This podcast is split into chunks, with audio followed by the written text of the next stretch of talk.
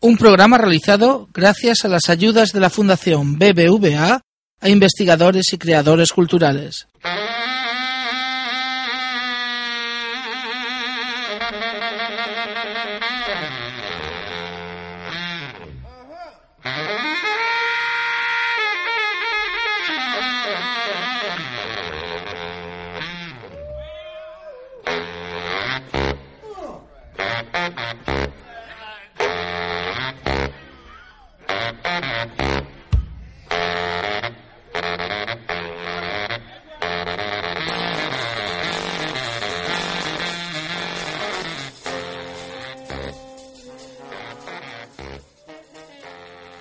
El podcast de ayer ha generado algo de polémica. Un poco mucha, no vamos a exagerar, que estamos en agosto y esto no es un medio de masas. Pero vamos, algo se ha movido.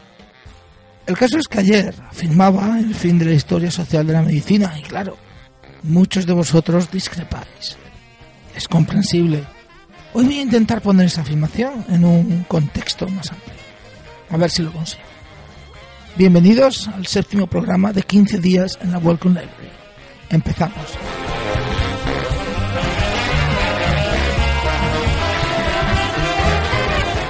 Como decíamos ayer, en 2010 el Welcome Trust acabó con la historia de la medicina. No de golpe, claro, pero es ya cuestión de tiempo. Mucho tendrían que cambiar las cosas. Esto se entiende más fácilmente si tenemos en cuenta el papel que ha desempeñado el en la, en la historia de la medicina británica. De eso precisamente voy a hablaros hoy. Como esto de los programas diarios mientras trabajas tiene lo que tiene, lo que os voy a contar es un resumen, un extracto de un texto que John Pixton publicó en Dynamis en el año 1999 y que podéis encontrar enlazado en, en la página web jmzaragoza.net. Entonces, mm, Pixton seguía siendo el director de la Welcome Unit for the History of Medicine en, Manchester, una de las muchas unidades financiadas por el Welcome Trust a lo largo y ancho de Inglaterra. Es por eso que en este artículo Pixton se propone hacer una revisión personal desde los 60 en adelante, enfatizando las contribuciones del Welcome Trust. Y es que hablar de historia de la medicina en Inglaterra en la segunda mitad del siglo XX es hablar del World Contrast.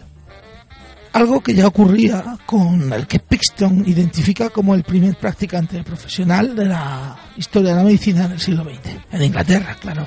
Charles Singer, que junto a Grafton Elliot Smith frecuentaban a Welcome en, en los años 30. Pero vámonos a los 60.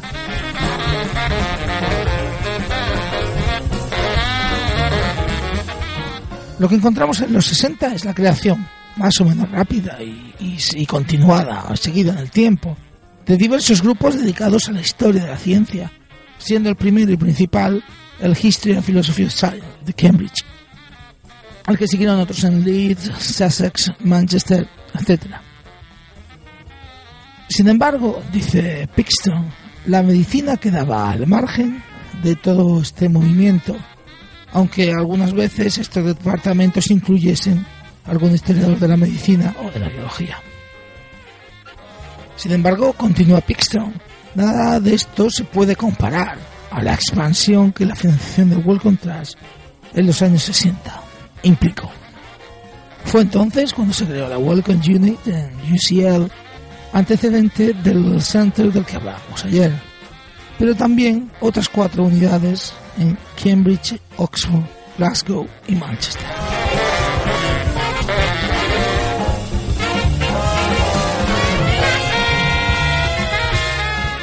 Será precisamente en Cambridge, bajo la dirección de Robert Young, un historiador de Darwin y político radical que subraya la importancia del contexto histórico, que se formaron todos los grandes nombres. Bill Bynum, John Duran, Roy Porter, Roy Cutter, Ludmila Jordanova, Carl Figlio.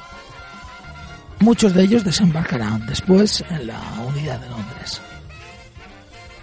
Estas unidades fueron el, el, núcleo de la inversión del World Contrast hasta finales de los 80, cuando un nuevo programa de cátedras, por así decir, hizo que cada vez más universidades tuvieran unidades de historia de la medicina, más allá de las ya señaladas. Eh, eran y son los University Awards todavía en funcionamiento.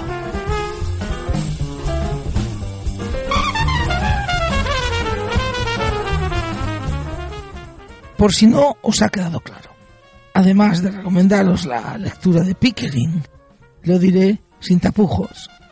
La historia de la medicina en el Reino Unido es algo que se inventa el World Contrast. No había tradición, no había estudiosos, ni departamentos, ni posibilidades de dar clase, ya que las facultades de medicina, nos dice también Pixton, no impartían asignaturas de historia. Fue el World Contrast, con una inversión de dinero brutal, el que decidió que la historia de la medicina iba a ser una disciplina fuerte en el Reino Unido. Y así ha sido. Hoy no hay universidad británica que no cuente con historiadores de la medicina. En todas, o casi todas, hay plazas dentro de los departamentos de historia principalmente, pero también en otros, literatura, departamentos de género, de arte. Es por eso que cuando el World Contrast decide cerrar el Instituto de Londres, el primero, el más importante, para hacer otra cosa, tenemos que tomárnoslo muy en serio. Y cuando decide que va a invertir dinero en otra cosa que la historia social de la medicina, tal y como se estaba haciendo en Inglaterra. Cuando nos dice que eso ya no le interesa. Entonces, nos guste o no, debemos decir que la historia social de la medicina ha muerto. No de golpe, claro. Todavía va a estar un tiempo entre nosotros, que duda cabe. Pero el futuro, ya lo sabemos, no le pertenece. ¿De quién será? No lo sabemos todavía. Hay muchas opciones en juego y el World Contrast tiene su propia apuesta. Pero de esto hablaremos mañana. Gracias por la escucha.